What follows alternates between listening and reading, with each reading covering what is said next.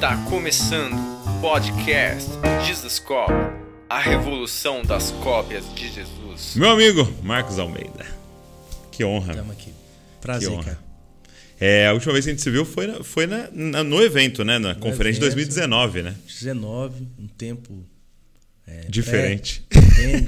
Como é que era mesmo? Como é que era 7 mil pessoas em um lugar? Caramba, cara. Eu não sabia que ia ter tanta gente. Eu cheguei lá com um violão, de repente vi aquele tanto de gente. É, né? Fiquei impressionado com a educação, assim, a resposta da, do público, né, da turma que estava lá, porque eu não levei banda, né, não tinha.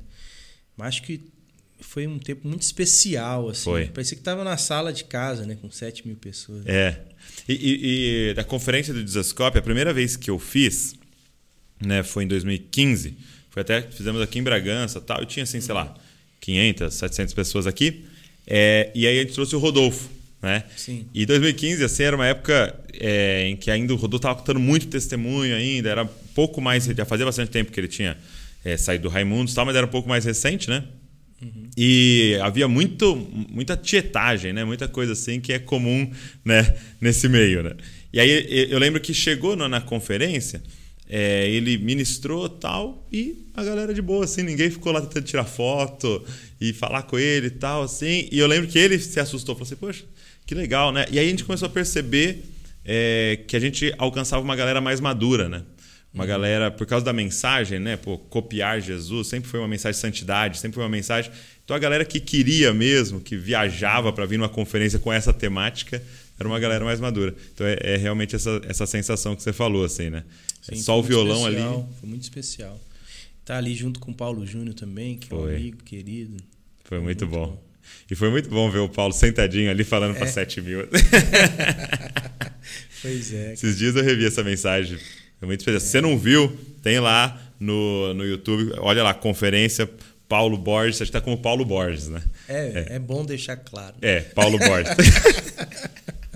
Ele falou, Douglas, tive que mudar meu nome. Mas Faz acontece. parte. Acontece. Meu amigo, obrigado por você estar aqui. E eu queria começar te perguntando como é que é a sua história com a música. Você é daquele tipo de criancinha já ali exposto a isso? Sua família é de músicos? Como é que é? Então, Douglas, eu, eu, eu morei em 25 casas diferentes na minha vida. Acho que é importante falar, É? antes de falar de mim, falar do contexto. Então, sempre foi assim uma. Eu vi que você nasceu em BH. Eu nasci em Belo Horizonte e dentro de Belo Horizonte, só no primeiro ano, acho que eu morei em duas casas diferentes. Depois fomos para Feira de Santana, Salvador e Rui Barbosa, onde eu fiquei mais tempo, que é o interior da Bahia e terra da minha mãe.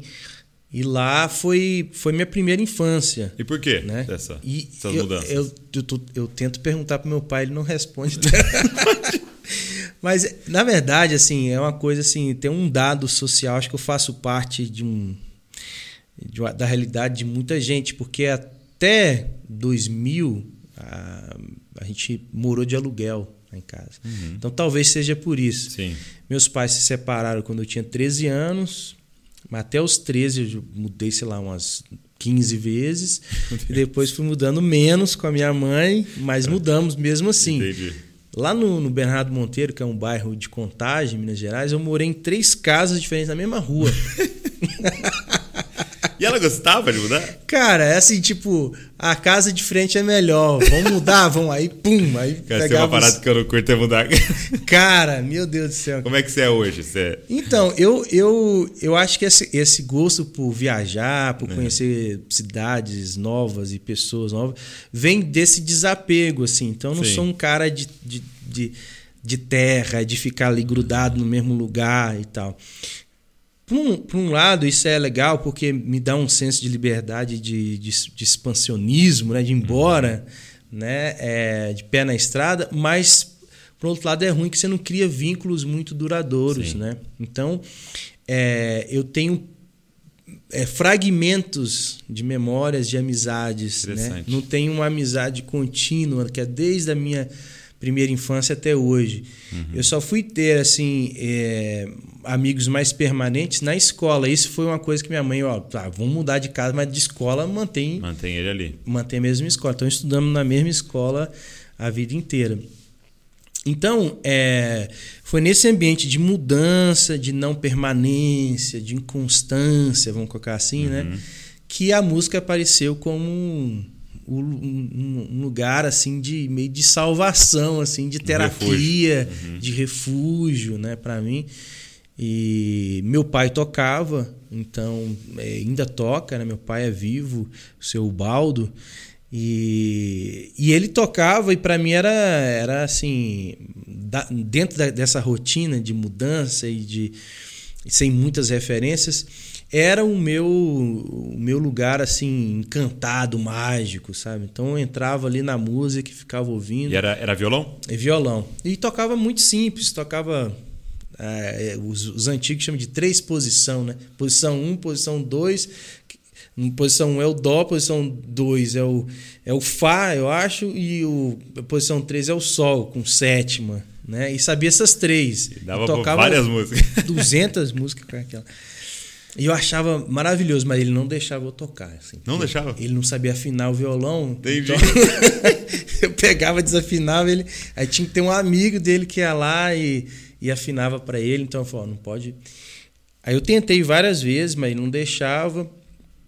Mas quando chegou ali por volta de 94, a gente já estava morando em Contagem de novo.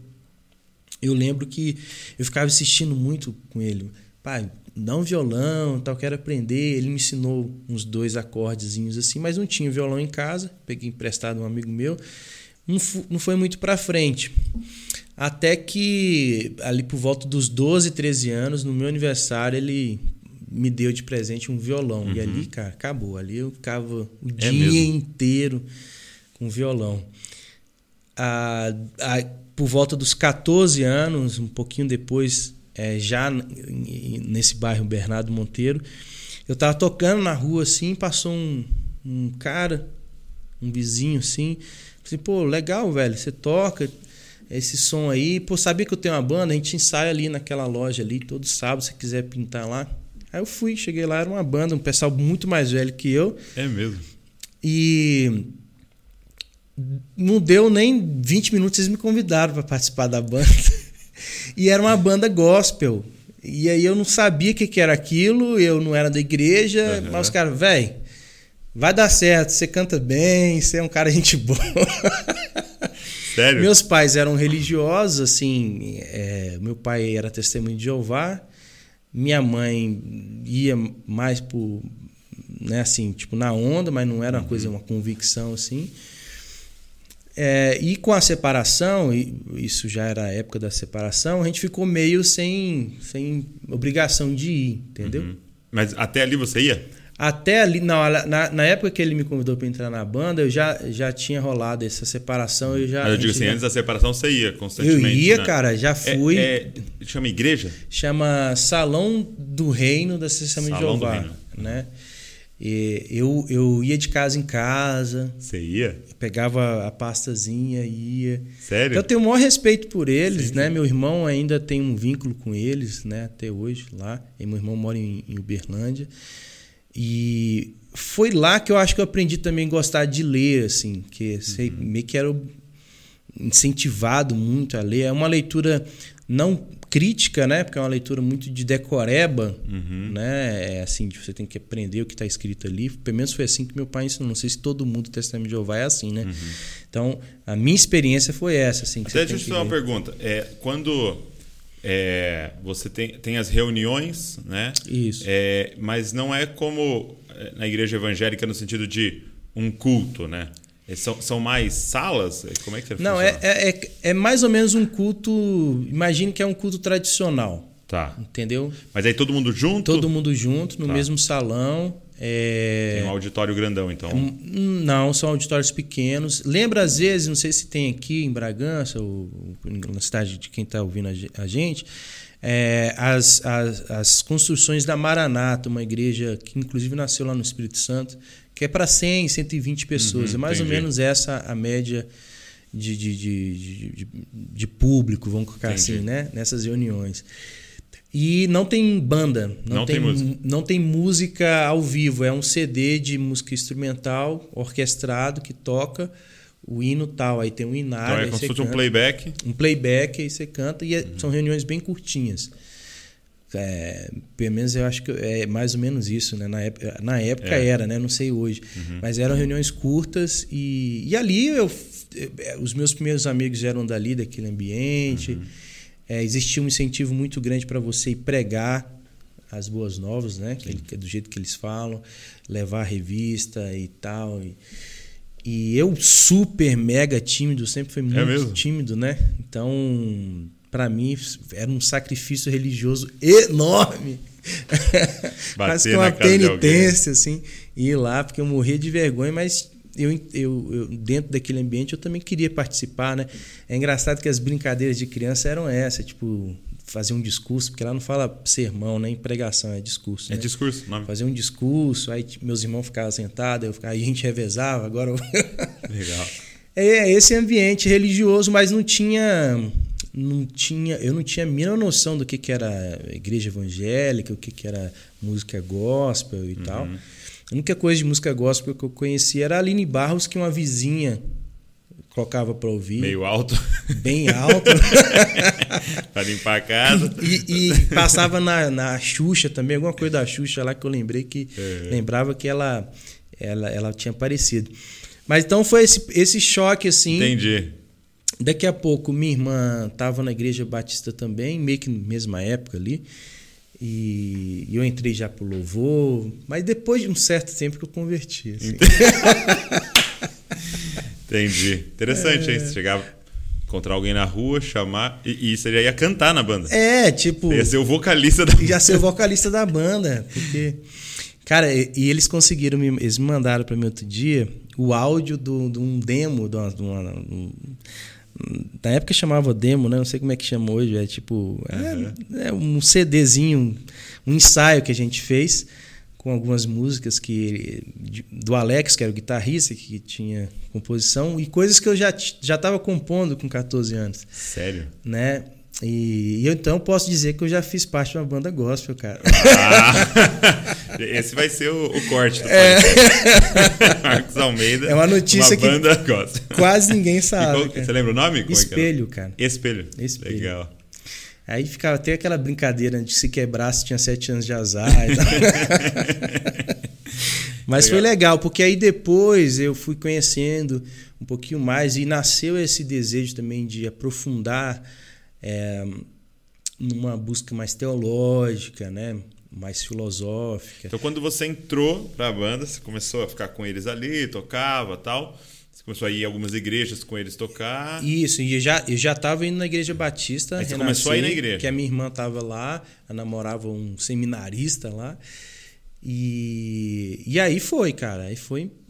Eu, eu vindo ali, aí eu comecei a, comecei a entrar numas crises, né? Porque os evangélicos falavam Jesus. Uhum. E os termos de Jeová era só Jeová. Aí eu já ficava, pô, mas como é que é que vai ser? Eu vou falar com quem? Quem é que atende quando eu oro? Aí tinha um irmão lá que era mais pentecostal, depois eu fui descobrir o que que era pentecostal. Ele só falava do Espírito Santo, é fogo, é manto, é glória e, e tal. Aí eu falei, gente, que, que doideira que é essa? aí. Que igreja é?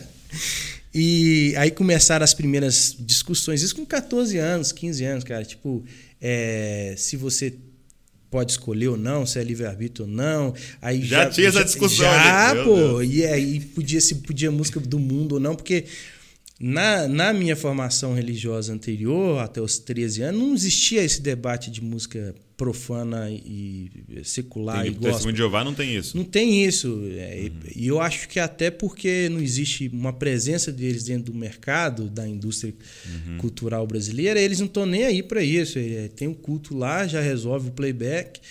E aqui é, você vai ouvir o que você quiser, que faça bem. Não era um, não era um negócio assim que pode qualquer coisa, mas ter um, um bom senso de escolher o que uma, Uma música legal. maturidade ali, né?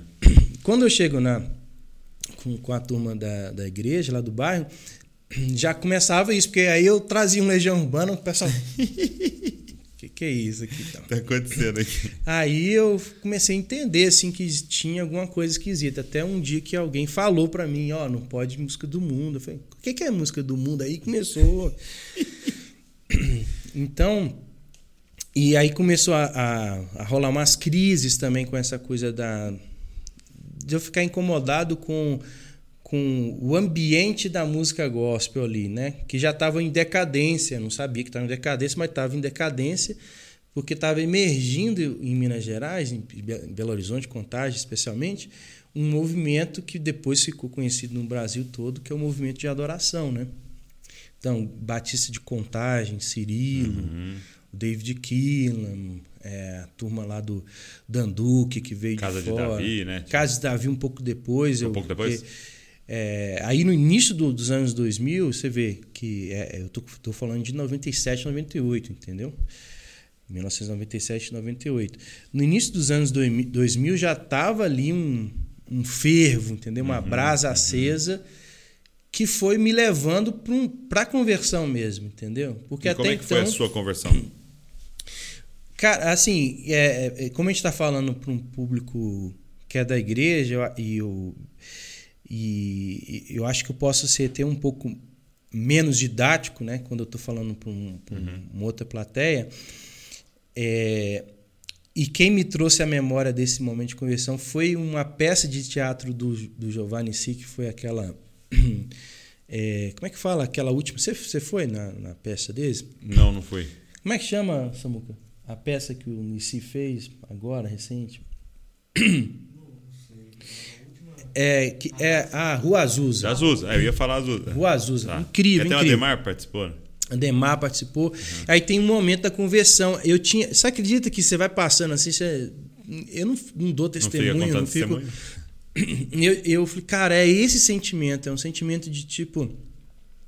Você era uma pessoa e agora você é outra pessoa.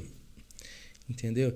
Então, é mais do que aceitar um pacote teológico e religioso, porque na verdade você está descobrindo ainda. Você uhum. tem ali o básico do credo que você compreende, aí depois eu fui entender um pouquinho mais do que é a Trindade e tal. Mas é uma é um é um é um quebrantamento, né? É um, é um acho que ele veio muito banhado de, de lágrimas, de um, de um arrependimento, uma convicção de, uma de pecado, né? convicção de pecado, de um caminho errado, de um de, de um e veio ver acompanhado de uma dedicação a Deus, sabe? Tipo assim, é, eu sou do meu amado e o meu amado é meu, Entendi. sabe? Então foi foi assim, é, alguns momentos eu lembro assim de, de, de, de, cutucões, de puxões, de vem para cá e tal, mas teve um que foi num acampamento da igreja e foi uma irmã da Jocum falar. Hum, hum. Ela, ela tinha escrito um livro, um livreto, cara, que não ficava em pé, assim, era um livreto de. fininho. Fininho, fininho. Mas era. Era.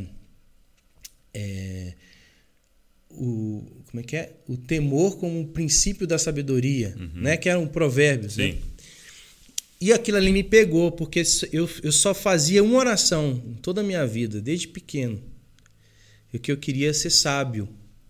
É mesmo? É, eu queria ser um. Você tinha essa oração? Eu não sei, eu ficava orando isso, assim, sabe? Eu gostava de quando contava a história do Salomão, que chegava. Que ele chega, pediu. É, não, e tinha as duas mulheres que ah, queriam sei, repartir, sei, sei. aí eu. É, que comeu o menino lá, o bebê, e aí ele fala, vamos partir aqui no meio, aí para saber qual que é a mãe, aí ela, que era a mãe mesmo, vai lá e fala, não, não esse é meu. Cara, eu quero ter essas sacadas assim, eu quero ser sábio. Aí, então eu sempre gostei muito de ler, de escrever e tal, tal. Aí quando ela apresenta que o princípio da sabedoria é o temor a Deus, aí eu pirei. Entendeu? Porque ali estava uma chave que ninguém tinha me apresentado até então.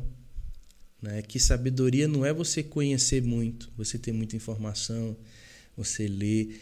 É uma relação com a própria palavra, com o Logos, né? com Deus. Né? Uma relação de temor, não de medo. Uhum. E ela vai explicando. Cara, mas foi tão louco que eu fiquei, sei lá, uma hora chorando. Tanto que quando eu levantei nesse momento, né, nessa epifania, tinha uma poça de água assim do meu lado assim e ela tinha ter eu não, é, é como se tivesse meio que saído ali daquele ambiente ido para um outro lugar não vou falar que foi abduzido igual a Baby fala né que foi para a galáxia não sei mas é. é meio isso assim você vai para um outro lugar quando eu volto tá ali cara lágrima e tal aquela situação ali e ali foi uma, uma revolução uma convicção interior que nunca mais saiu, sabe? Assim, de um amor muito profundo, de, um, de uma convicção de, de ser amado, de ser filho uhum. e de estar nessa trilha da sabedoria, né? Então, teve esse momento. Teve um momento, uma vez também, que depois eu fui lembrar quando eu escrevi Casa, que em casa, numa dessas casas da rua Mendes Pimentel, Cara, casa é o que para mim, né? Qualquer uma dessas moradias é. É, que eu tava me sentindo assim sozinho, assim, sabe? Aquela angústia, que é uma coisa é, permanente assim em mim, né? De vez em quando eu fico assim, meio acabrunhado, meio para baixo, meio e e aí uma hora eu, eu lembrei do do, de alguma música ou de alguma palavra que foi ministrada na igreja e eu pedi um abraço ao Espírito Santo. Mas foi assim, tipo, não fiz força, não, não, não, não ajoelhei, eu estava até deitado, inclusive, na cama, assim, eu assim, Espírito Santo, me dá um abraço.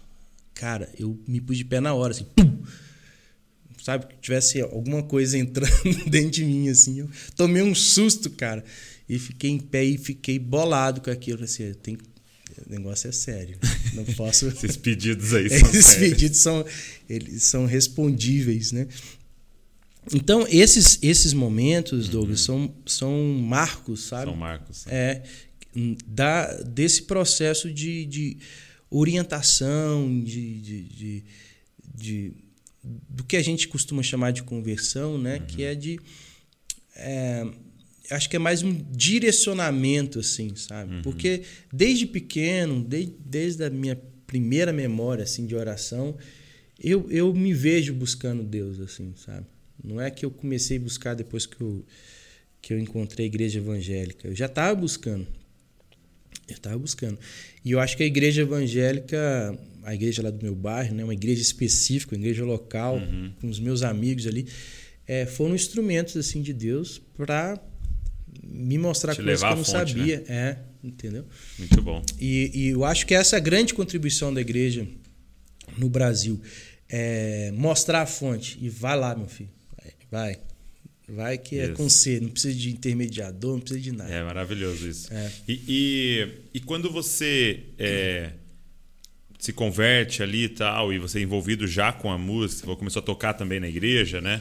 Ali na igreja, na igreja batista que é. você estava, né? Uhum. É, é, você chegou a depois é, pensar em fazer outras coisas, por exemplo, fazer uma outra faculdade, começar a trabalhar com outras coisas? Chegou a ter esse período?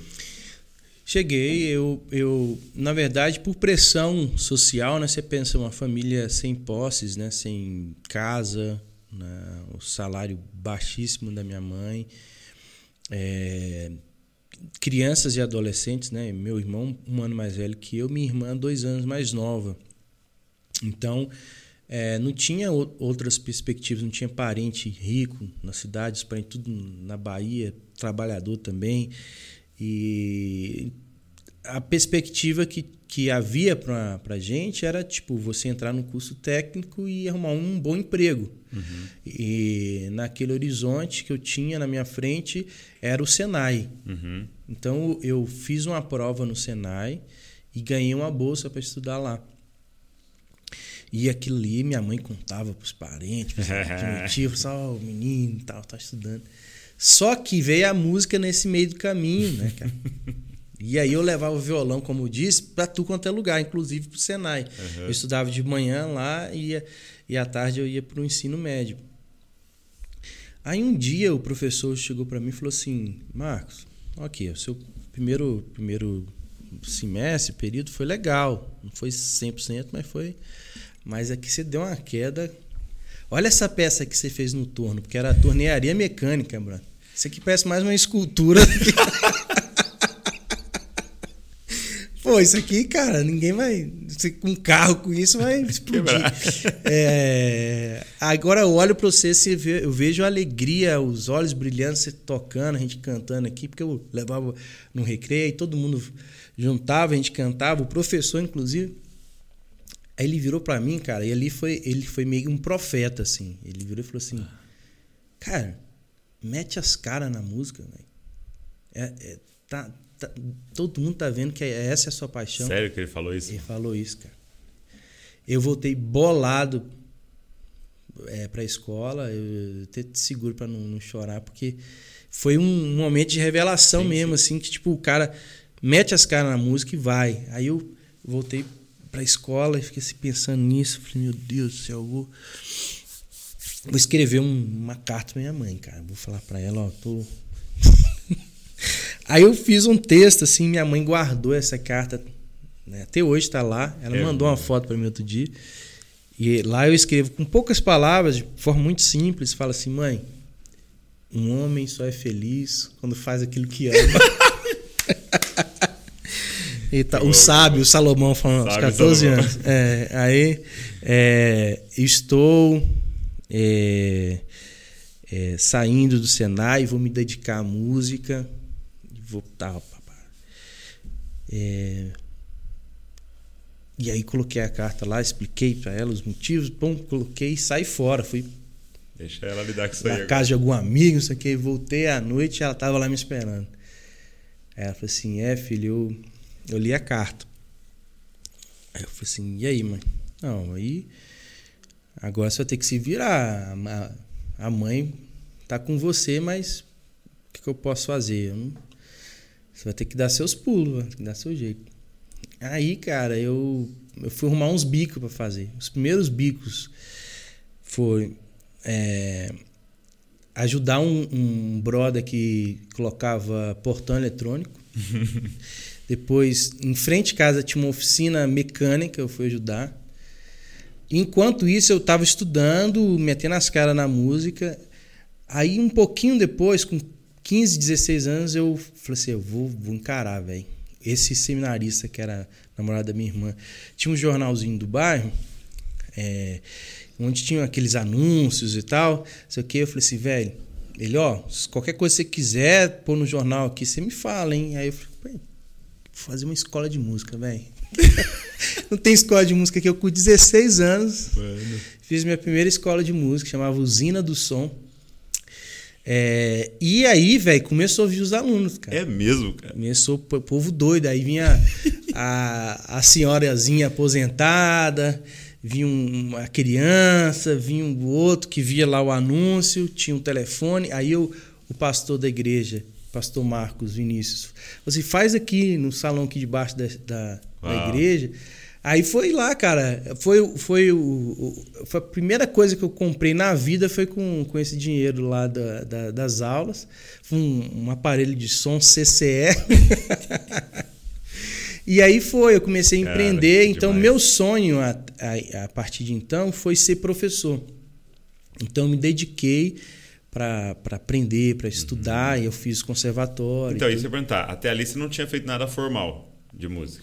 Não, estudado tudo, formalmente. tudo autodidata. E se alguém tocasse melhor que eu, eu já ficava três horas enchendo o cara de pergunta É e, e tentava pegar as E coisas. aí você foi então estudar. Aí eu fui estudar, fiz o conservatório é, lá de Contagem, né, que é um, um centro cultural, na verdade, lá. Aí eu fiz flauta, fiz piano, teoria musical, aí fui para a faculdade, para o ENG, e comecei o curso de Educação Artística com habilitação em música, que era Que que me habilitava para dar aula em qualquer lugar, assim. Uhum. Mas enquanto isso eu já continuava dando aula na minha escola, Usina do som. famosa usina do som. Uau. E só que no meio desse, do- desse caminho, cara, eu conheci a Heloísa Rosa, que já estava lá na, na Batista É, eu até li que você começou então É. a tocar com ela, né? Eu comecei e foi engraçado, porque a minha irmã, de novo na história, a Thelma, ela ficou muito amiga da, da Elô, né? Lá na, na, na Igreja Batista de Contagem. E um dia a Elô apareceu lá em casa. Eu já morava nessa primeira casa que minha mãe comprou um apartamento lá no Camargo, inclusive está lá até hoje. Até hoje. E ela ela estava na sala lá da, da, do apartamento, uma menina com a cara meio de índia, assim, né? Eu cheguei assim da escola, da faculdade de música, e aí até um professor, essa aqui é a Heloísa, minha amiga que te falei e tal. Aí a Elo, ah, a Thelma me falou que você toca teclado. Eu falei, não, eu, eu tô estudando piano e tal. Ah, mas mesma coisa, entendeu? Quer matar um músico, né? assim, É, cara. E eu não tinha teclado e nem piano. Então eu tocava no piano da escola de música e na, na, na no, no, piano do meu professor particular, que era o Oscar, que eu permutava as aulas com jardinagem, porque aí eu fazia, molhava as, as plantas dele, isso aqui. Cara, vida de músico não é fácil. Meu né? Deus, Você que cara. tá aí, ó, pensa dez vezes. Você pensa que é glamour, né? Você assim. que tava pensando em comprar um violão pro seu filho de 12 anos. Vamos conversar antes, meu filho. Aí, Douglas, então. Quando eu, quando eu conheci a Elô, foi muito legal, cara, porque aí ela me trouxe para um, um ambiente muito livre, que é o ambiente é, espiritual da música, né? Que eu, que, eu, que eu não tinha ainda vivenciado direito, uhum. sabe? É, o, o pastor lá da, da igreja onde eu fazia parte, ele meio que, meio que brecou, barrou um pouco a entrada desse movimento lá. Então, uma vez que o Gessinho Freire foi lá, mais um outro pessoal desse movimento, ele meio que expulsou os caras de lá, velho. Foi louco, foi louco. Esse dia foi. Esse dia foi louco. não tinha internet, não Sério? saía, né? Não, nessas coisas, tudo, Ele não, tinha rede social. Não concordou, expulsou os caras mesmo. Falou, assim, obrigado aí, mas não é assim que a gente acredita que não. Os caras foram embora. Mas o que, que eles tinham assim de atraente para um músico que, é, que tem uma sensibilidade, né, cara? É essa coisa de que o louvor não precisava durar 10 minutos. Então, pra gente, assim, cara, dá para ir mais, dá uhum. para fluir mais. E dentro da linguagem da música tem uma coisa chamada de improvisação, uhum. né? Que vem muito do jazz e tal, vem do gospel, inclusive. Uh, que, que o formatão culto tradicional não te deixava, cara, é muito engessado. Uhum. Então é por isso que os acampamentos sempre foram mais legais. Sim, sim. É por isso que as festas, os, os, eventos assim sempre foram muito mais interessantes para a juventude. Mas quando é, esse movimento começa a acontecer lá na Batista de Contagem, a gente vai para lá, foi tipo, cara, que legal. E meio que curou também umas feridas, porque eu achava muito estranho música gospel, assim, como era é, quando eu entrei na, na banda Espelho, né? Que é tipo assim, você tá cantando para Jesus e tá umas menininhas jogando coisa no, no palco para você. Era esse nível, uhum. entendeu? É, você tá ali numa busca espiritual, né? Você tá te, cantando sobre o invisível, sobre coisas transcendentes. Uhum. Então, de repente, aquela aquele frenesi do fã, do tal, eu achava assim nada a ver, velho. E a galera de, do mover de adoração era veementemente contrário. É uma galera que cantava de costa, né? Uma... Isso, aí eles foram já para os extremos, né? Aí, tal, ninguém Sim. vê, não é músico, é adorador. Sim. Aí você vê que, tipo assim, a gente é meio bipolar, né, velho? Ou a gente tá aqui, ou a gente tá lá. Aí já não é mais músico tal, é adoração. Aí começou. Até, até a, o nome artista, né? Ficou bem demonizado. Isso, é né? o ar, não é artista. É, Por quê? Porque artista. também era a maior palhaçada do mundo, Entendi. né? É porque tinha que envergar, né? Pra aí baixar. foi. Aí, aí eu, vivi, eu vivi esses dois extremos, cara. Entendi. Entendeu? Resumindo, é isso. Então, quando surge o Palavra Antiga, eu já tô muito mais maduro nessa percepção de que, uhum. tipo, velho é, dá para ser artista e ser crente. Uhum. Entendeu? Foi a primeira coisa. Segundo, vamos montar uma banda. Ninguém podia fazer banda na época. Era ministério, era isso. Você começou a Palavra Antiga? Isso. Foi uma convocação, na verdade, da, era a banda de apoio da Elô, uhum. que, que meio que, que a gente encerrou um ciclo com ela. E aí o Felipe, que é o baixista, virou na última reunião brincando assim, falou assim, ah, acho que daria certo a gente montar uma banda, brincando. Aí eu voltei para Belo Horizonte, já existiam algumas canções que inclusive a Elô foi a, a maior incentivadora no início para que eu cantasse, esperar caminhar, a casa. Quando eu cheguei em BH, eu falei com o Josias, que é o irmão dela, que é o guitarrista, inclusive. Falei, ô Jô, acho que o Felipe tem razão, vamos montar uma banda? É, vamos embora, vamos fazer. Tinha umas agendas outra para cumprir já. Assim, o pessoal já tinha, já conhecia a gente. E, e aí veio, veio dentro desse bojo, mas dentro de uma consciência. Naquela época já estávamos lendo Francis Schaeffer, uhum. já estava começando um movimento pró-Labri, né? não existia Labri ainda. Não tinha Labri ainda? É, o Rodolfo Morim se tornou um grande amigo meu, então foi o cara que me apresentou o Doivert, o Huckmacher, que era só uma apostilazinha uhum. em espanhol. E aí, cara, aquilo foi juntando de informação e, e, e de vivência, sobretudo, entendeu? De viver a prática é, de visitar igrejas lá no rincão, lá no fim do mundo, é, e as igrejas mais é, celebradas, badaladas do centro nas urbano, capitais, né? nas capitais, e você vai vendo assim que tipo existe a igreja, uhum. existe empreendimento religioso, existe partidos políticos religiosos, existe mercado gospel, existe mercado da música. E aí, cara, você tem que saber onde é que você está e para onde você está indo.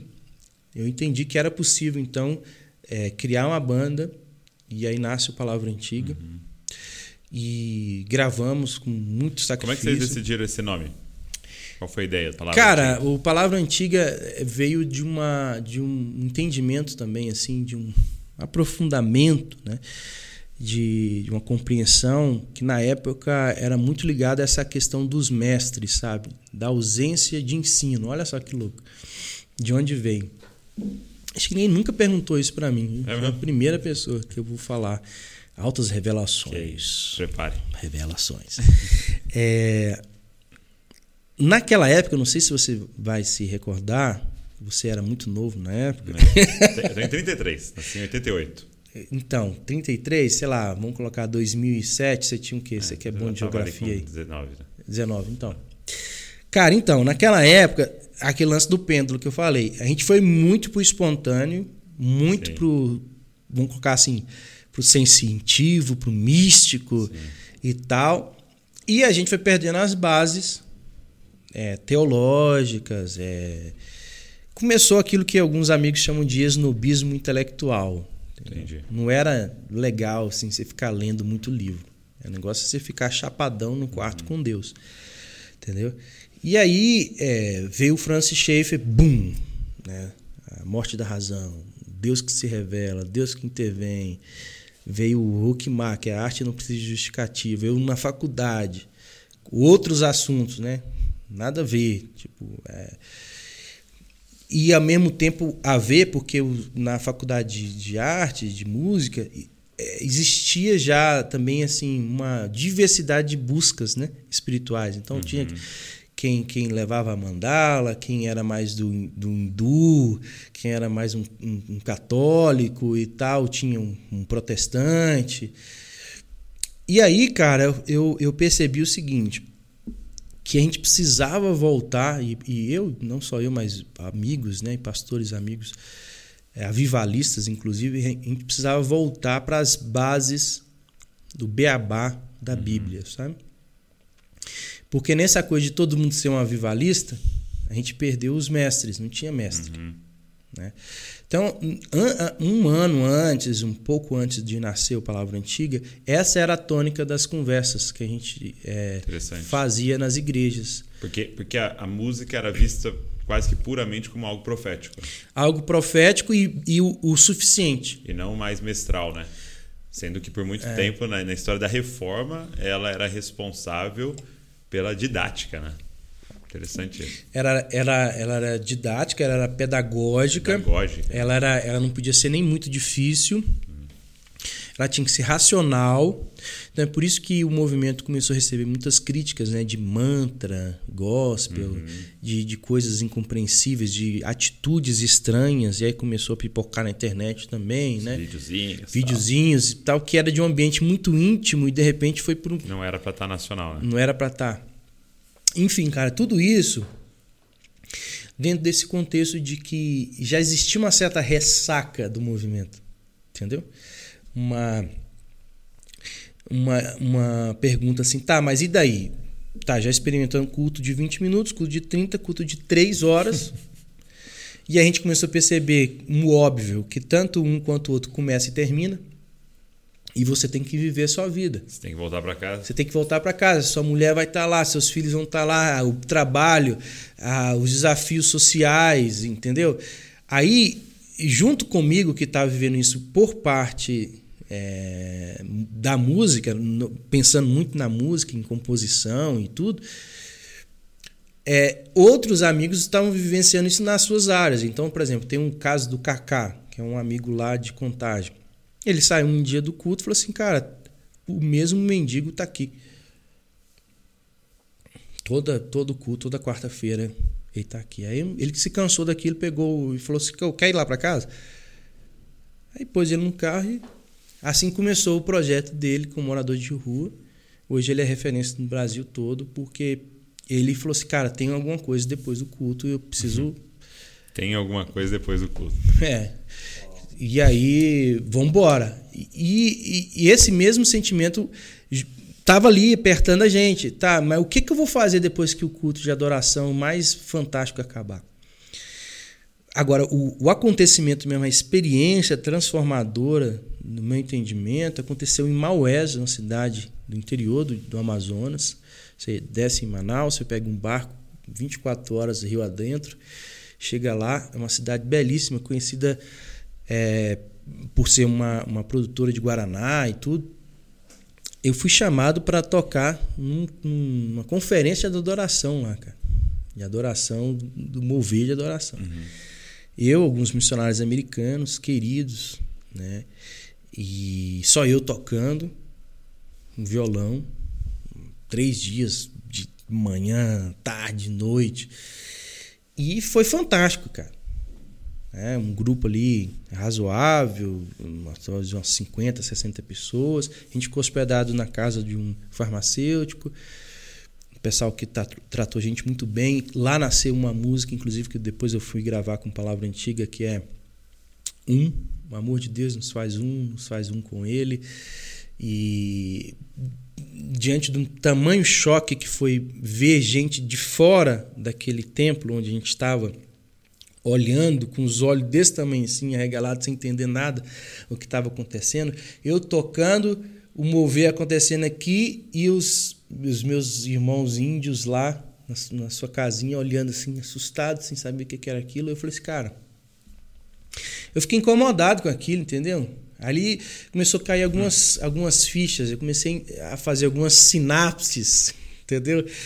Da, da, mesma forma que o meu amigo Kaká fez quando saiu do culto e pegou. Eu, eu, eu, eu, eu fui visitado por essa por essa angústia assim, né, de que tinha alguma coisa depois do culto, tinha alguma coisa para além daquela experiência ali que, que haveria de ter conexão com aquilo que eu estava aprendendo, pô. Senão eu estava em Nárnia, né? Aí acabou tal, conferência.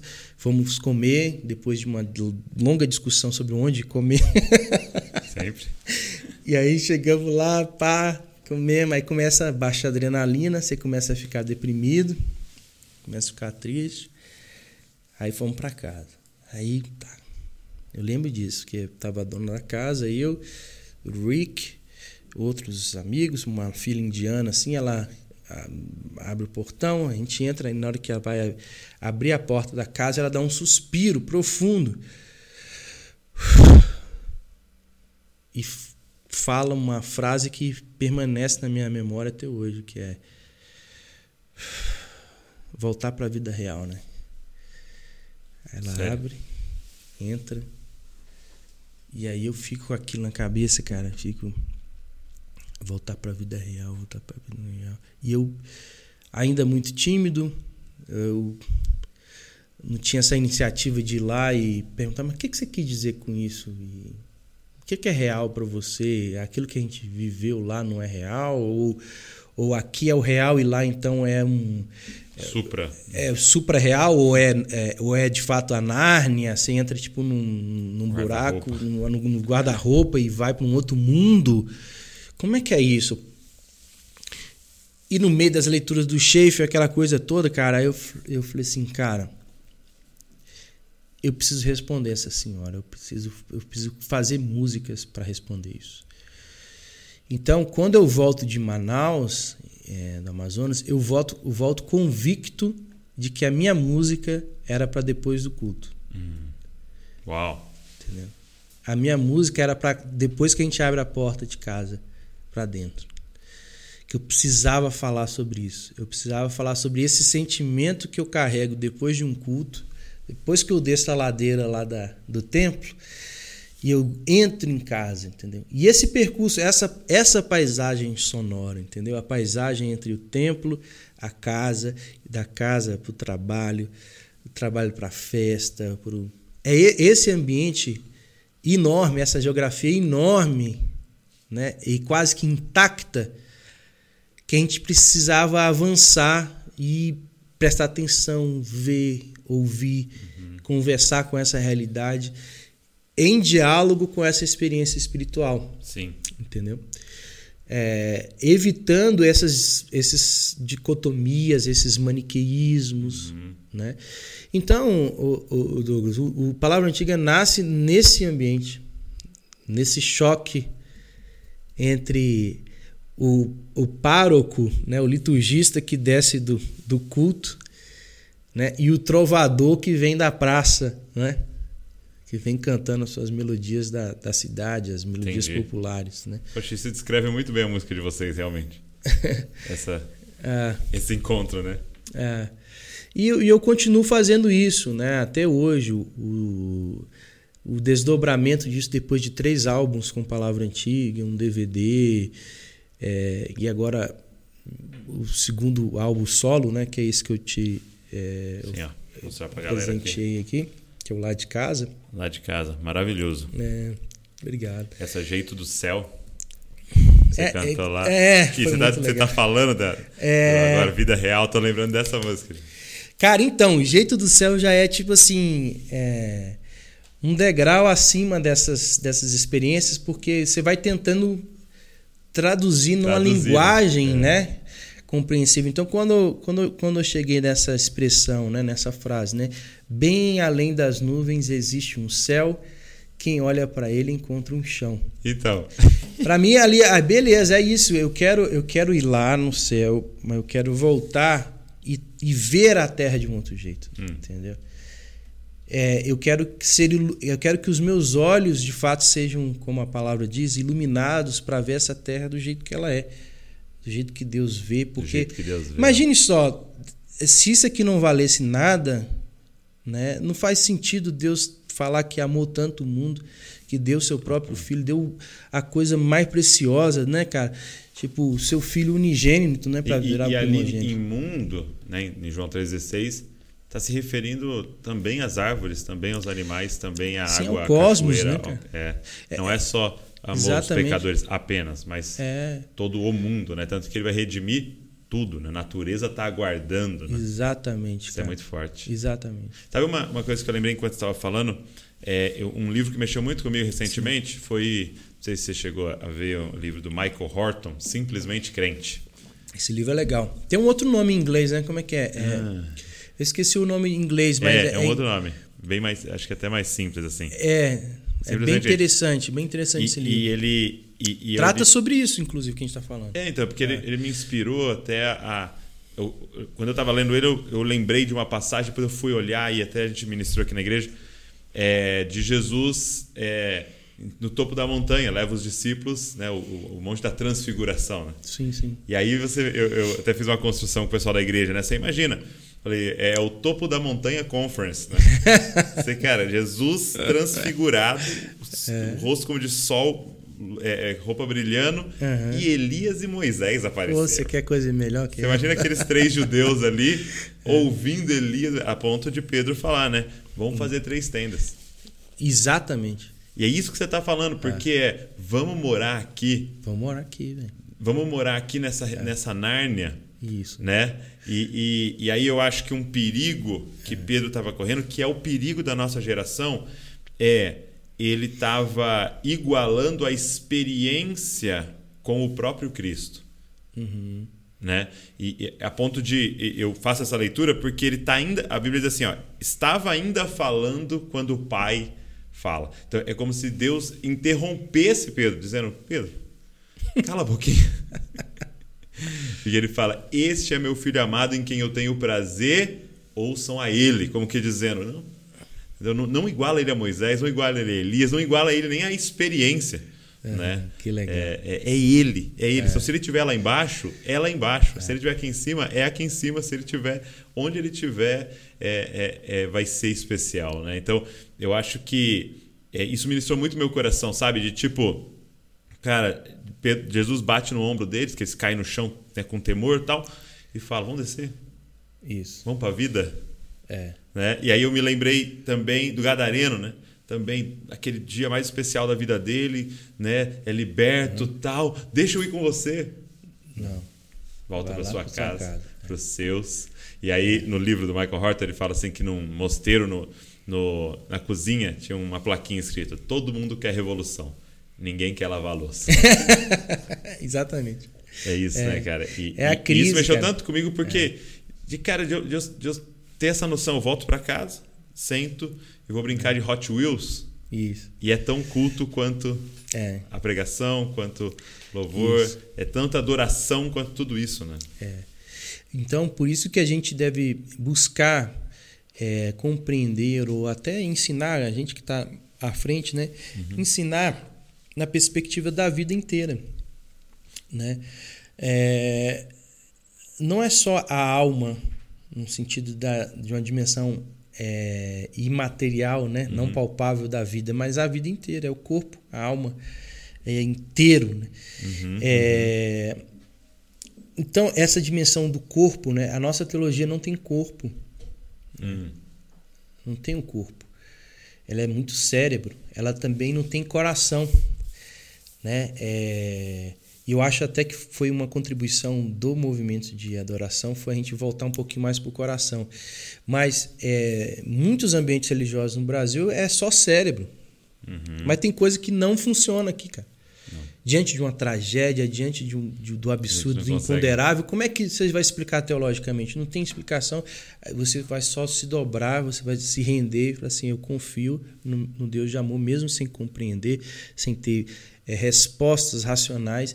Então, tem uma, uma, uma, uma tradição espiritual que foi sendo perdida, que é essa tradição dos afetos, a tradição do mistério, entendeu? Que está mais ligado a uma tradição oriental, né, de- da, da fé cristã mais do Oriente, né, que, que lida com desertos, por exemplo. O cara está com um deserto de- na frente dele, ele não está com com uma estante cheia de livros. Então ele está mais acostumado com, com o não saber, né? A nuvem do não mistério, saber Entendi. né, o mistério. E, ao mesmo tempo, a gente foi perdendo aquilo que os nossos irmãos africanos tentam nos ensinar sempre, né? A- o corpo, a dança, sabe? O, o- isso, aqui, isso aqui é importante também, sabe? O, o movimentação do, do- dos membros, do- sabe? O jeito que você se veste, a roupa, a cor da, da- das, suas vestes, isso tudo, isso tudo é- Faz é- parte. é- faz parte do- desse culto ininterrupto, né? Então, o, o Douglas, a gente tem muito trabalho. E é muito legal, porque Sim, aí ninguém vai morrer de tédio. Ninguém entendeu? é de Brasil, não, irmão. E ah, agora, agora o seguinte, é uma coisa que é, É. muito importante que eu percebo. Quando a gente desce do templo, a gente precisa prestar atenção que as pessoas já estavam trabalhando nesse lugar onde a gente quer agora trabalhar. Entendeu? E a gente precisa respeitar quem já estava presente Tá. nessa cultura, porque durante muito tempo a gente prestou atenção só no culto. Aí vamos, vamos agora supor, só uma hipótese, tá? que é, grande parte da igreja é, entenda que realmente ficar só no culto não é importante, não é, não é, não é tão interessante. Uhum. Que o culto é importante, mas não é suficiente. suficiente. Vai além. Vai além do culto. Aí, ele, quando ele desce, ele tem que entender que a cidade já estava sendo construída já estava sendo cultivada, inclusive por ele mesmo, sem consciência. Uhum, uhum. A coisa mais louca é essa, Entendi. porque todo mundo que estava no culto também estava trabalhando, ou grande parte. Né? Estava trabalhando, estava fazendo suas coisas, então contribuiu para a formação dessa cidade. É por isso que é, quando olhamos para a cultura, nós estamos olhando diante de um espelho, praticamente. O que vemos é o reflexo de nós mesmos, porque nós somos a cidade. Entendeu? É um problema nosso, né? É um problema nosso. Não é eles versus nós, é nós com nós mesmo. e, que... e, e, e, eu acho que é isso que é, é difícil para nós, né? É, é, muito mais fácil falar que é eles, né? Porque você consegue pôr no bode expiatório isso. e jogar para longe. Né? Ah, agora vamos começar, vamos fazer um negócio assim mais mais ligado com Deus e tal. Mas não, peraí, mas você sabia que antes, sabe quem que era o ministro do Supremo? Era um irmão lá da igreja, que era, que era professor de escola dominical. Ele é mesmo, é o cara. Sabe o cara que, que, que inventou a vacina no Brasil? Ele era criado na igreja, protestante e tal. Aí você começa a descer uhum. para a cidade e perguntar para todo mundo como é que era. Fazer, ué, todo mundo aqui era crente, eu não sabia. Entendeu? Faz isso todo mundo que tinha a sua religião e tal. Então eu acho que agora a gente está voltando para a cultura com uma nova consciência, okay. uma consciência missionária, uma consciência transformacional, uma consciência de testemunho, alguns ufanistas, né? Uhum. E tal, de fazer melhor, e tal, de, de dominar a montanha, e tem outros assuntos assim, mas Sim. todo mundo está agora olhando para a cultura. E é assim, é, um pouco da minha experiência, da minha vivência e das coisas que eu busco ler, eu consigo ver que a gente precisa é, frear um pouco o nosso voluntarismo, sabe? Hum, nosso voluntarianismo, sei lá o que, que é. Se existe essa palavra, acho que não. Mas a gente é muito voluntarista no sentido de, de, de querer resolver as coisas, os problemas da, da cidade, do Brasil, do mundo. E às vezes vai atropelando os ritos, porque a cultura também tem seu rito. A cultura também tem seus institutos. Uhum. Entendeu? A cidade tem suas instituições, a cidade tem os seus institutos. Assim como a gente é, gasta tempo para fazer uma liturgia, para fazer um programa de um culto, uhum. reuniões com as lideranças, com os voluntários as outras instituições, sejam elas municipais, Entendi. estaduais, federais, também têm os seus, seus rituais, seus, liturgias, né? suas liturgias. E, e a gente precisa respeitar isso e entrar nesse rito e ouvir, aprender a ouvir, aprender a, a comparar as coisas e oferecer uma, uma contribuição, sabe? E, e uma contribuição dentro de uma cidade plural. Uhum. Né? Eu estava conversando outro dia com alguns amigos e, e, dizendo sobre isso, sabe? Assim, pensando que a teocracia ela, ela não é uma, uma promessa de Jesus. Quando ele fala assim, dai a César o que é de César, a Deus o que é de Deus, ele está é, dizendo o seguinte: não é nem é, autoritarismo, não é nem uma, uma ditadura, e também não é nenhum clericalismo. Uhum. Uma teocracia onde os clérigos, os, os, os bispos, os pastores, os padres vão mandar. Não é nenhum nem outro. É uma outra coisa. Vocês vão ver aí. Aí a gente chega, a gente está aqui desenvolvendo coisas para equilibrar essas tensões. Então a gente chega na democracia, uhum. a gente chega na, nessas instituições, em três poderes e tal. Então, esse, esse é o melhor que nós temos, cara. Entendi. A, a, o melhor das nossas aspirações, uhum. dos nossos desejos públicos, políticos, é, é, a democracia. A gente tem que respeitar isso. Então, quando eu desço pro, do templo, eu tenho que entender isso. Eu tenho que entender que houve já um, um processo civilizatório, uhum. histórico, e, cheio de marcos, tá? cheio de datas Porque nós vamos ter que discernir isso para saber a intervenção de que maneira será feita. né? de que maneira será feita e, e, e com, a, com as causas que mais é, são aderentes a essa mensagem do templo. Quando eu, quando eu ouço a mensagem no templo, eu, eu, eu percebo que existe um, um, um- um foco muito grande no, no, no, no vulnerável, Ok. no pobre, na, viúva, Ok. no estrangeiro No órfão. no órfão. Então, eu, eu já tenho uma agenda, cara, na natureza.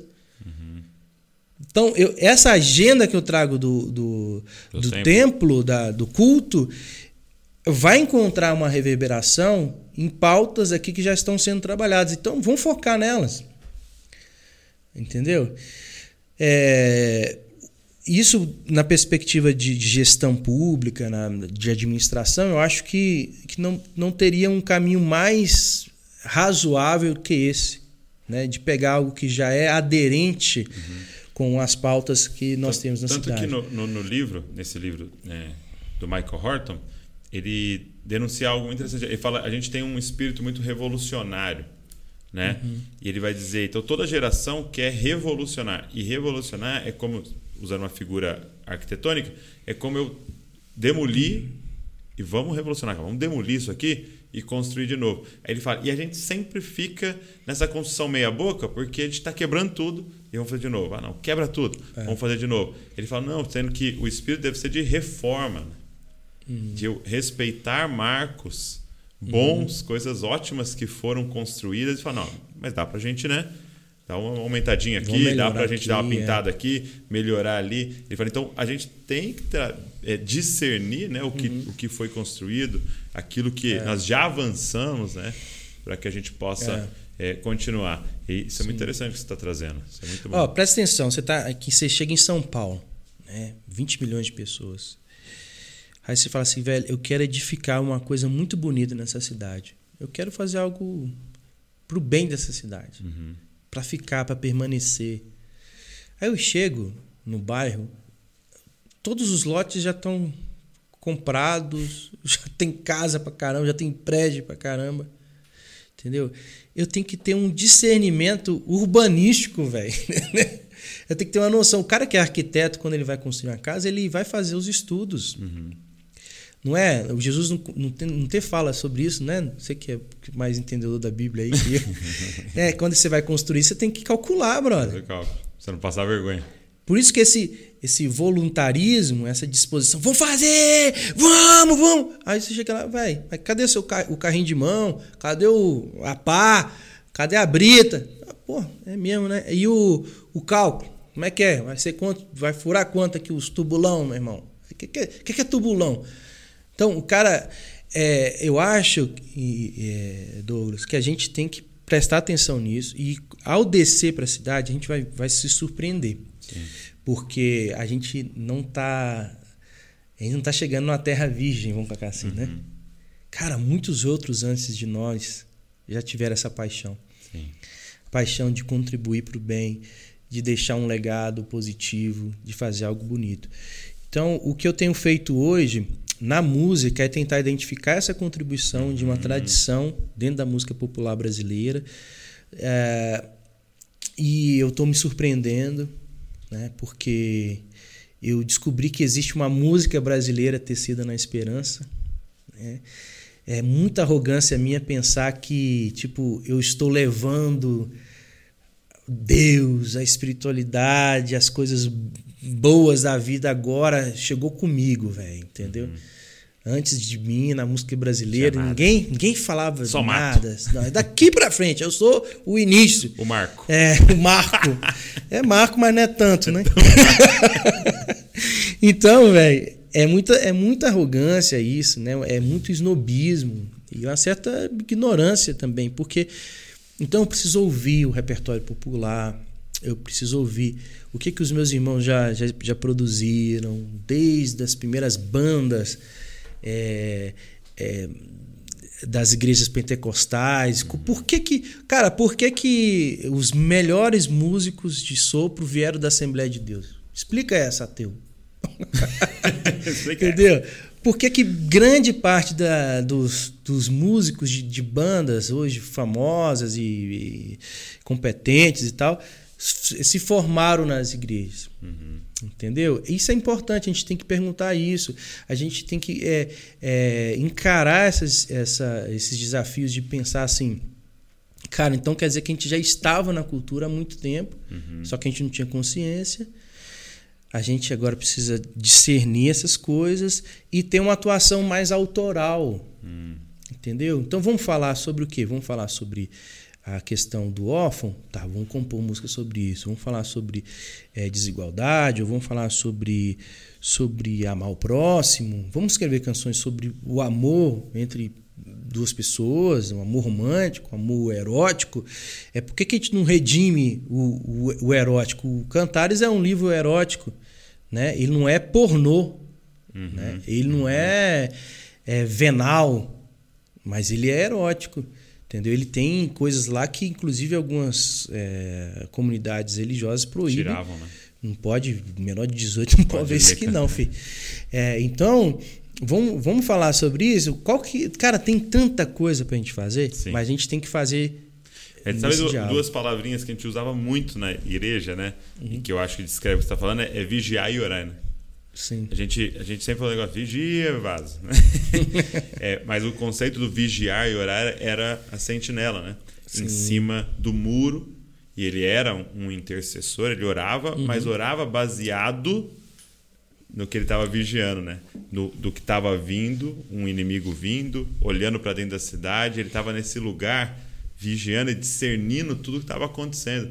Eu acho que a gente está tentando aprender a orar mas a gente não aprendeu a vigiar, né? A gente não aprendeu a, a olhar para a cidade. E, e aí a gente está. É, eu gosto do que um amigo diz, né? A gente está respondendo perguntas que ninguém está fazendo. Ninguém tá fazendo. A gente está gastando tempo com projeto de que coisas que nem são problemas mais. É, porque a gente não aprendeu a vigiar, né? Cara, a agenda nossa agora é, é ecológica. A gente está vivendo agora uma crise hídrica inédita no Brasil nos últimos 90 anos a gente não via isso, é, é, é, os rios, o nível de, de água né, dos aquíferos e, e, e, e, das bacias hidrográficas brasileiras estão muito baixas, então a gente pode viver um racionamento de energia daqui a pouco. É, se existe um povo que tem uma resposta para o mundo, para a ecologia, é, é, é o povo de Deus, cara. Que acredita que Deus criou os céus e a terra. Hum. E, e um poder de gente... mobilização, né? E poder de mobilização, cara. Então, se existe uma pauta linda, bonita para a gente levar, é a pauta ecológica. Além das pautas sociais que, que a igreja tem se esforçado desde sempre, né? Desde quando a gente tem os primeiros registros sobre as primeiras igrejas, né? Os, os tratados mais antigos já falam isso, as cartas entre imperadores, né? aquela carta lá daquele imperador, não sei se foi o Juliano, falando dos, dos cristãos, que eles eram esquisitos, que eles cuidavam não só dos Acaba deles, sumindo. mas dos, dos, dos uhum. estrangeiros, dos seus inimigos. Entendeu? Então, é, é, essa é a contribuição da igreja. Né? Em relação à música, que eu acho que é a, a cultura, que é, um, que é a arena onde eu, eu fui meio que convocada assim, para atuar e eu me sinto assim responsável, é isso, sabe? É, é aprender a ouvir. Oh. Aprender a ouvir a, a, o que, que o outro está cantando. Por que, que ele está cantando isso? Vamos, vamos habitar a dor do outro. Uhum. Né? O Ziel Machado fala muito isso, que, o, que, o, que o, a função pastoral é essa. Porque às vezes o cara chega com uma dor que não é sua, você nunca viveu essa dor. Aí você vai lá com um jeitinho, a convite dessa pessoa, você uhum. vai lá e uhum. habita a dor dele. Mora lá dentro, sente junto a dor do cara. E ao habitar essa dor alheia, eu eu faço um exercício de alteridade, eu faço uma travessia e eu expando o meu mundo, meu mundo se torna outro. Né? Não só cheio das minhas angústias e dores, mas eu consigo identificar na dor do outro também um pouco da minha e aí é, a nossa arte se enriquece. E você acha que está indo abençoar e sai muito abençoado? Sai muito abençoado, né, cara? Então, assim, é, eu, eu acredito que, que tem coisas muito lindas para a gente fazer, sabe? A nossa geração, sabe, Douglas? É uma geração é, que pode sim cooperar Sim. com um, uma cidade mais plural e não se envergonhar da sua fé, entendeu?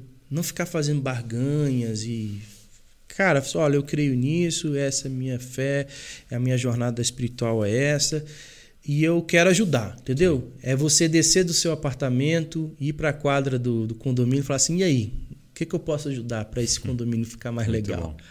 Né? Muito legal. Eu queria te perguntar o seguinte: lá, lá no começo você falou para mim, é, enquanto adolescente, você tinha às vezes uns dias meio, meio para baixo. Você falou: "Ah, isso é uma coisa que acontece até hoje, tal. E eu percebo que é muito comum na galera que é mais artística, assim, realmente ter assim uma personalidade, não sei se essa seria a palavra, um pouco mais melancólica, mais introspectiva, né? É, mas eu queria te perguntar como é que você, você lida com isso? Quando- Quando esses dias chegam, quando essas, esses momentos chegam assim um pouco mais escuros, como é que é a sua resposta a isso? Então, eu sou casado, tenho três filhos, então eu conto com a paciência deles. né? Eu acho que eles percebem. É, meu filho um, um dia chegou para mim e perguntou assim, o que, que eu tinha. É. É, ele tem nove anos, né? vai fazer nove agora, na verdade. Ele já se acha com nove, então por isso que é, ele tem oito, Joaquim. Ele é muito sensível, ele percebe assim quando eu não tô feliz, assim, né? Então ele olha, a Débora também fica muito ligada. Eu ano passado eu fiz algumas sessões de terapia, é, foi muito legal, muito É? importante. Eu descobri assim que existe uma uma cobrança muito grande, sabe? Uma é, uma acho que essa busca pela sabedoria ela pode também desembocar num lado assim de você querer dar conta de tudo entendeu e é, eu, eu estou me esforçando nesse processo de deixar de lado e acolher certas ignorâncias entendeu e acho que também isso é um processo de sabedoria né Entendi. de você escolher suas próprias ignorâncias entendeu você ah isso aqui é um, não é minha área entendeu Não sei.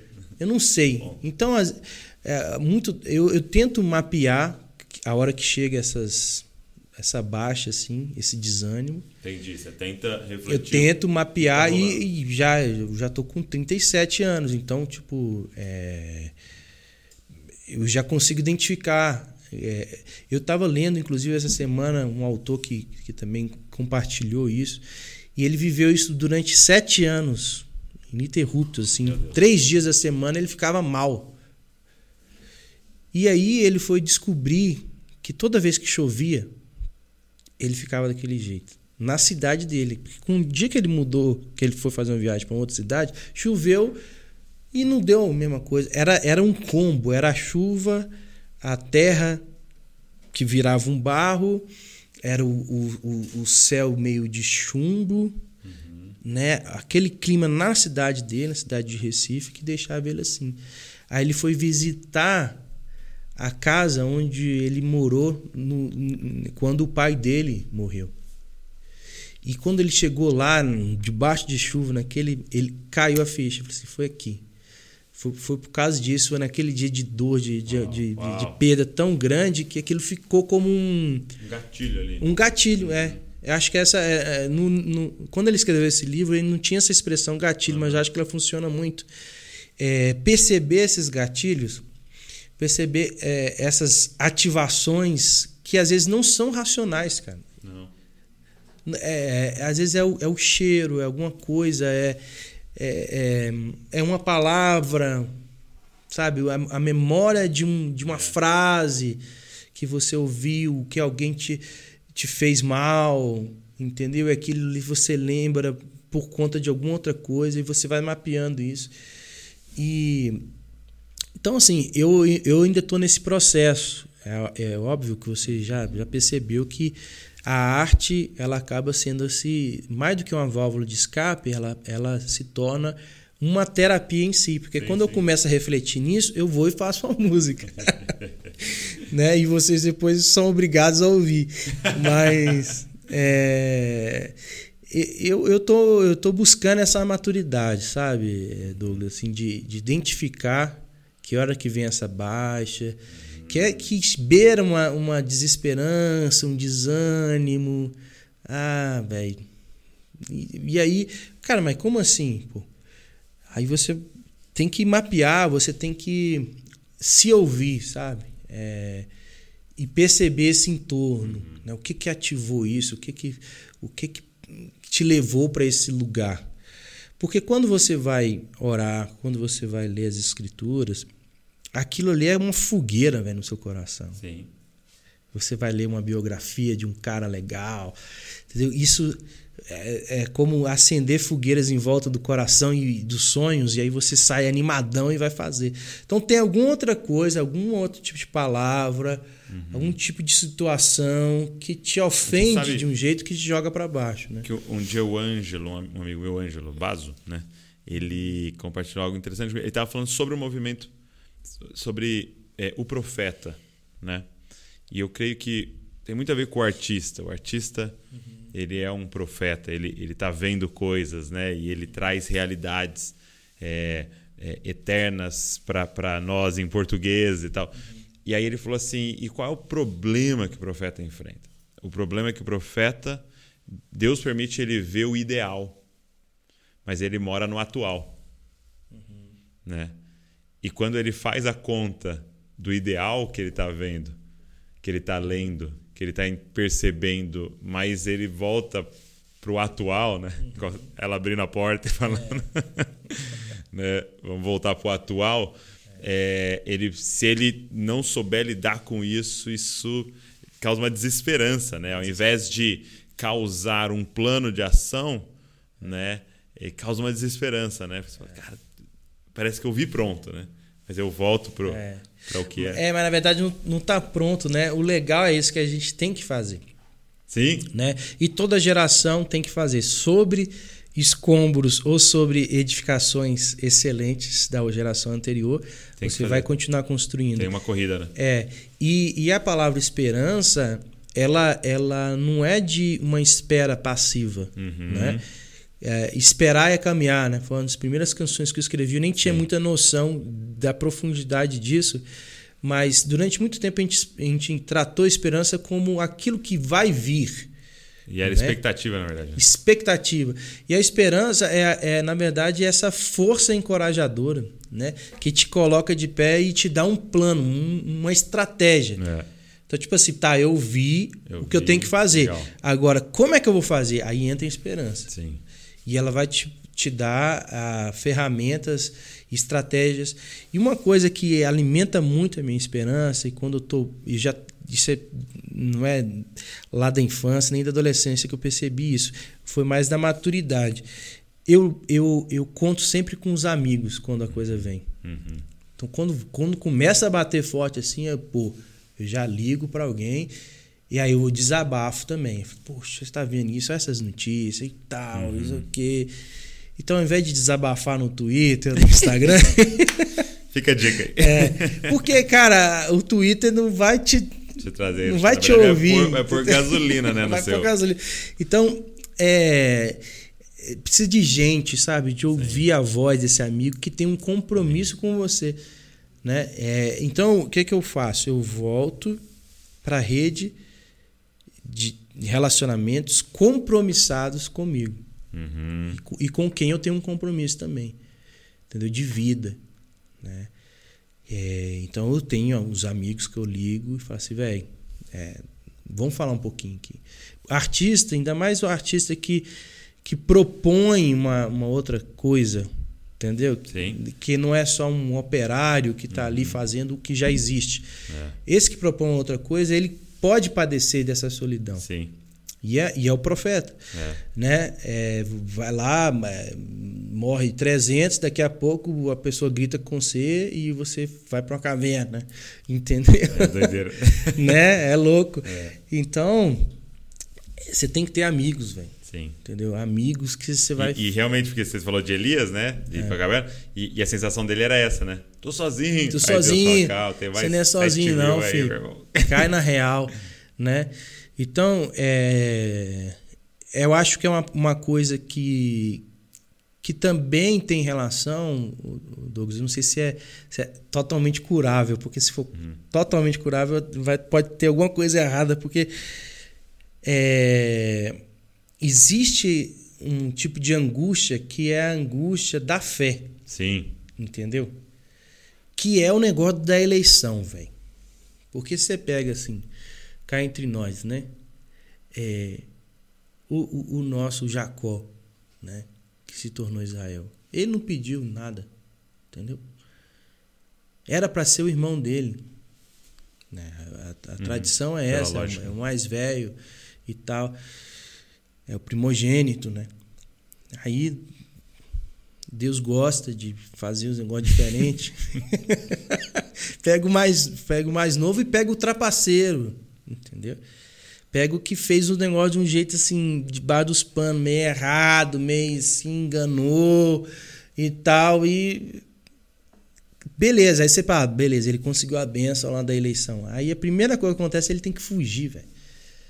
Com um cajado na mão e um, um, um, negócio de água, assim, uma garrafa de água. E sai pelo mundo afora, entendeu? Então eu, aí você fica se perguntando, cara, que eleição é essa, velho? qual que, é, qual que é a coisa boa de ser eleito se você tem que entendeu? fugir porque o cara tá querendo Parece te matar. complica muito mais sua vida complica. do que Complica. E aí, assim, a, acho que essa jornada de, de Jacó, e aí depois ele tem os encontros com Deus e tudo, vai mostrando pra gente que tem uma dimensão de dor que acompanha aquele Sim. que tem fé. E é, e é aquela cena da luta dele com Deus, né? Que ele sai mancando. Por toda a vida. Por toda a vida. Então, assim, existe aquilo que é um velho homem, uhum. que é uma uhum. dor do velho homem. Então, presta atenção, isso aqui é o um mistério. é um mistério. Existe uma dor, uma depressão de um, do, do velho homem. Que, e existe uma tá, dor que, que é ligada à incredulidade, né? E a incredulidade ao pecado, nós somos é, pecador, todo mundo é pecador e tal, e tem as questões biológicas, sim, tem várias sim. coisas, tem depressão, depressão é um caso sério. Sim, sim, muito amplo. Agora, o que eu estou falando é que existe uma angústia que você adquire depois da eleição, é. depois do encontro com Deus, entendeu? Por ter os olhos abertos. Por ter os olhos abertos, por ter tido um encontro com Deus, você vai mancar. entendeu? Então, esse espinho na carne não é não é uma coisa não é um, um pecado de estimação que você tem. Sim. É, é fruto dessa vivência, dessa experiência com o eterno. Que, que a gente não fala muito, porque também fica um marketing muito negativo, né? Quem é. vai vir para essa Quem igreja? Quem vai vir para essa igreja? Se souber que rola uns negócios desse, esconde essa parte. Né? Depois do cu da vitória, a gente conta pra você. então, cara, é, é louco, porque eu tento identificar isso. O que, que é uma, uma, um desânimo. Então, assim, você está querendo dizer que não ter nenhum dia ruim também é algo estranho. Pô, imagine. A, a gente está com 19 milhões de pessoas em, em situação de fome no Brasil.